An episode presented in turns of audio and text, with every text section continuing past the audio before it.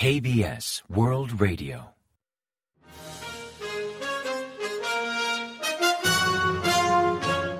Informativo de KBS World Radio. Bienvenidos un día más al informativo de KBS World Radio. Les habla Javier Castañeda y tras el saludo les avanzamos los principales titulares del día 31 de enero. Seúl y Washington refuerzan la cooperación en materia de defensa. La OTAN invita a Jun a la cumbre de julio en Lituania. El presidente Jun urge a establecer plataformas de cooperación con Emiratos Árabes Unidos. Corea vigila un posible ensayo de combustible sólido de Corea del Norte.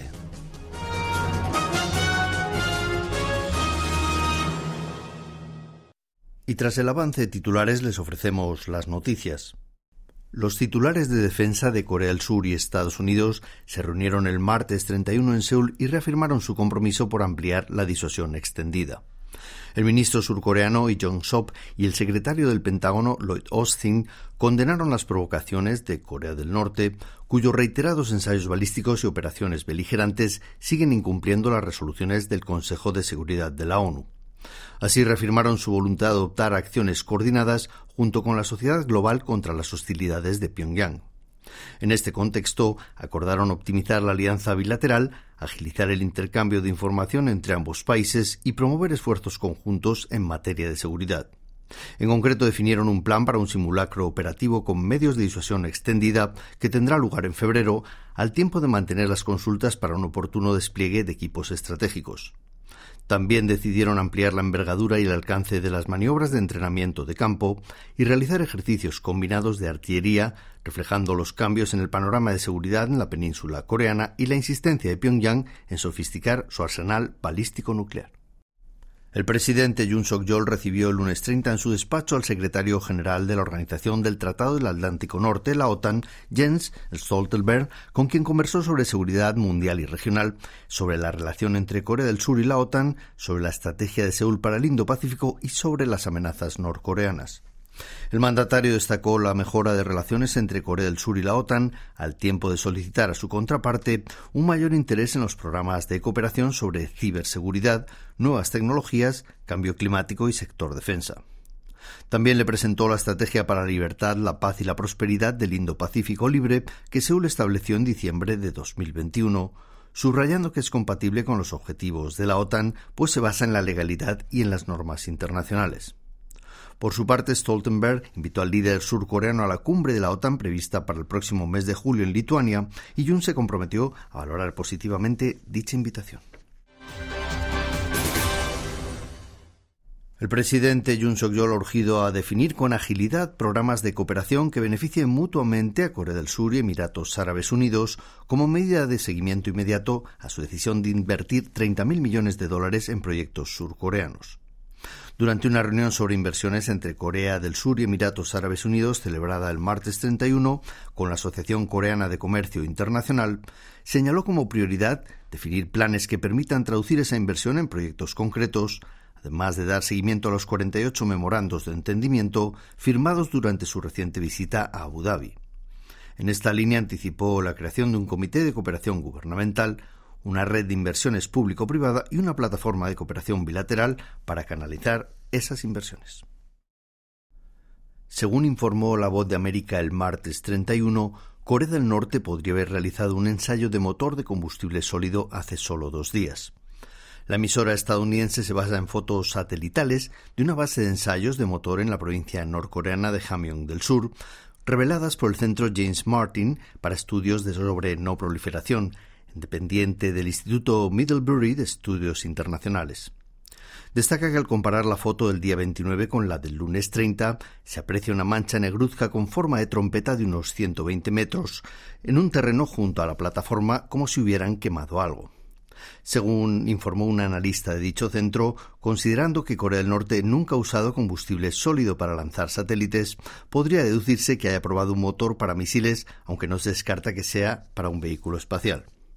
Por su parte, el Estado Mayor Conjunto de Corea del Sur explicó el martes 31 que sigue de cerca este posible ensayo con motor de combustible sólido por parte de Pyongyang. Las Fuerzas Armadas explicaron que, en colaboración con Estados Unidos, vigilan los pasos de Corea del Norte y, sobre todo, movimientos de personas y vehículos en los centros de prueba, aunque sin añadir más detalles.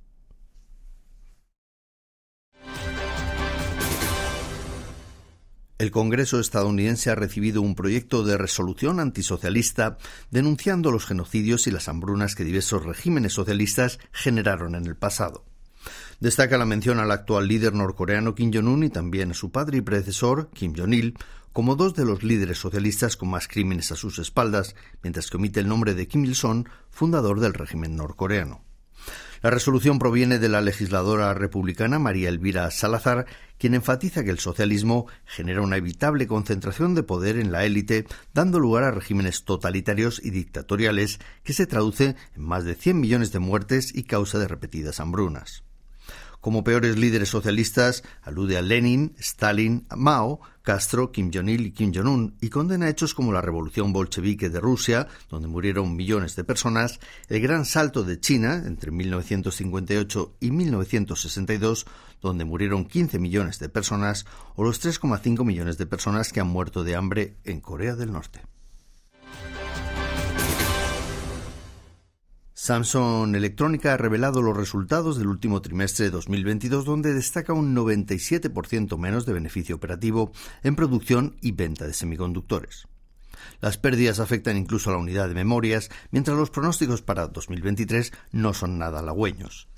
Samsung Electrónica logró un beneficio operativo de 4 billones 306.100 millones de wones entre octubre y diciembre de 2022, un 68% menos que el mismo periodo del año anterior y el peor resultado trimestral en casi una década, pues la última vez que sus beneficios rondaron los 4 billones de wones fue hace ocho años. La empresa atribuye estas cifras al batacazo de los chips, producto que supone entre el 60 y el 70% de los beneficios de la firma, pues en 2022 registró un descenso del 97%, mientras que la venta de memorias cayó un 38% y también bajaron electrodomésticos y equipos móviles. Ante este panorama, la mayor preocupación actual de la firma son los pronósticos para 2023, pues prevén que chips y electrodomésticos sigan a la baja al menos hasta junio, sobre todo en China, aunque se espera un cierto repunte de demanda para el segundo semestre. El Fondo Monetario Internacional prevé que la economía surcoreana crecerá un 1,7% en 2023, pronóstico que revisa la baja el 2% anterior de octubre, aunque ha mejorado la de otros países como Estados Unidos y China. En su último informe sobre perspectiva económica mundial, el FMI fija en un 1,7% el crecimiento para la economía surcoreana, con un descenso de 0,3 puntos, y en un 2,9% el de la economía global, con un aumento de 0,2 puntos sobre el pasado mes de octubre. La mejora a nivel mundial se basa en la expectativa de un aumento de la demanda internacional si China suprime el bloqueo de ciudades y recupera el consumo y las inversiones, factores más sólidos de lo esperado en Estados Unidos y la eurozona. Estima que dichas condiciones mitigarán en parte el impacto de la subida de tipos y de la guerra en Ucrania.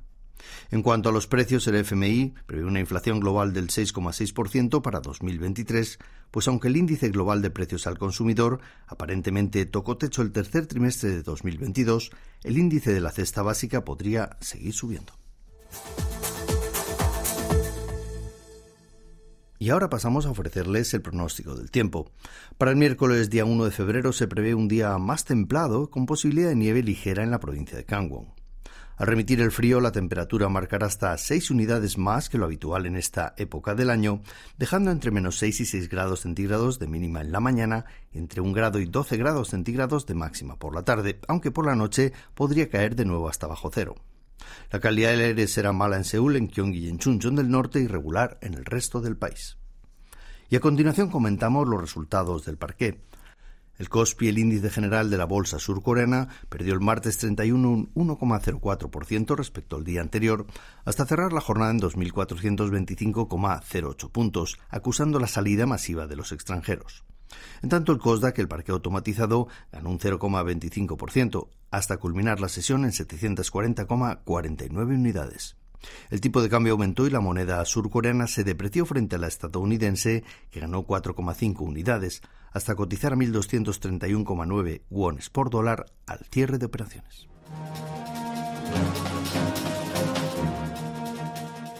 Y hasta aquí el informativo de hoy. Gracias por acompañarnos y sigan en la sintonía de KBS World Radio.